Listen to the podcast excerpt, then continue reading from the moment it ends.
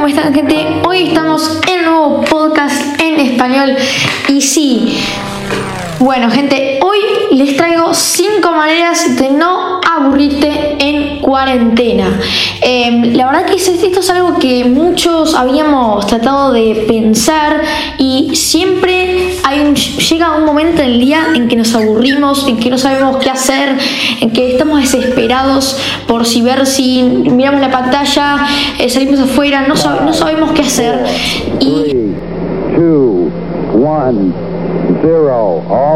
Hoy les traigo 5 maneras de no aburrirte. No es aburrirte un día, nunca aburrirte en cuarentena. Vamos con el primer asunto que creo que es un asunto muy importante, que es ordena tus asuntos pendientes. Siempre tenemos asuntos pendientes que dejar en orden, ya sea cocinar o lavar platos. Em, gente, el punto es que siempre hay cosas por hacer que dejamos para mañana. Que creo que esto es algo que em, nos ha influido mucho en esta cuarentena, que siempre hay cosas que decimos, ah, lo edito mañana, el podcast, ah, lo subo mañana, y al final lo subo, lo termino subiendo el mes que viene.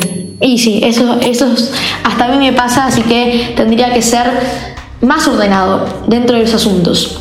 Vamos con la segunda cosa, que es aprende algo nuevo. Siempre hay cosas para aprender nuevas. Si prefieres hacer una actividad diferente al ocio y entretenimiento y quieres aprovechar tu tiempo en casa en algo más productivo, estudiar siempre será una buena opción. Esta es la oportunidad perfecta para capacitarse en nuevos conocimientos y habilidades, ya sea aprender un nuevo idioma, chicos, o profundizar un de cocina online o de algún hobby que quieras profundizar e incluso aprender unas nuevas plataformas y software. Google, a través de su plataforma Google Activity, ofrece una amplia variedad de cursos relacionados. Sí, gente, Google lanzó Google Activity que ofrece miles de cursos de lo que se te ocurra, bueno, está en Google Activity. Así que también eh, es una aplicación, eh, vayan a chequearla sobre, sobre marketing digital, desarrollo web, ciberseguridad, entre otras cosas. Vamos con el tercer punto. Distrae tu mente en el juego.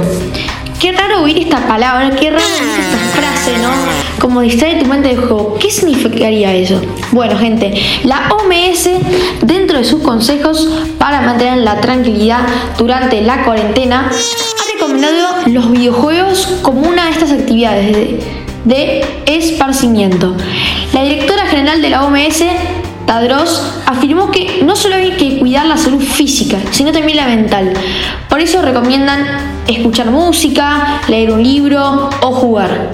Y sí es claro que muchas personas están optando por esa opción, pues en las últimas dos semanas los videojuegos han registrado altos niveles de uso según Infobae. Sí, gente, hay un montón de gente jugando tanto Fortnite. Hay un artículo que se los voy a dejar acá en la descripción de Infobae que menciona obviamente Fortnite como un juego adictivo.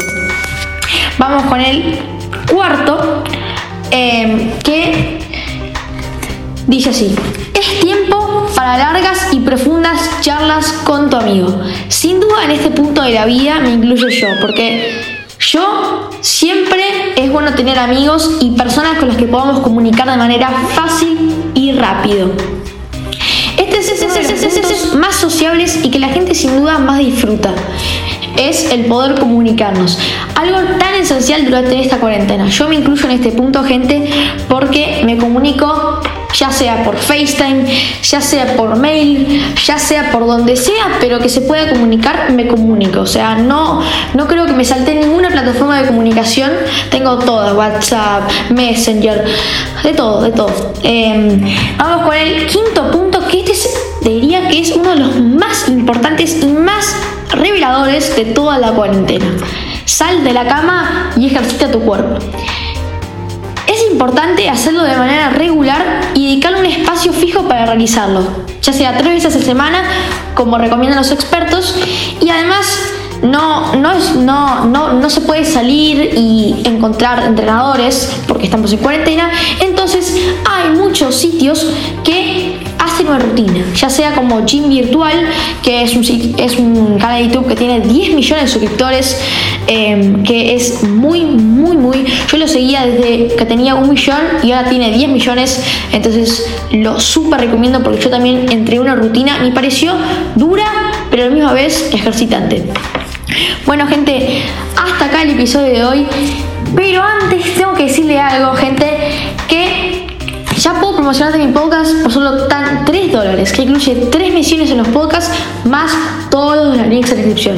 Estamos afiliados con PayPal, que es una forma de recibir pagos fácil y rápida. Nada, gente, nos vemos en el siguiente episodio. Espero que os haya servido de estas maneras. Pónganlas en práctica también, ya sea em, una u otra. Estas cinco maneras seguramente te servirán tanto a vos como a mí. Nos vemos.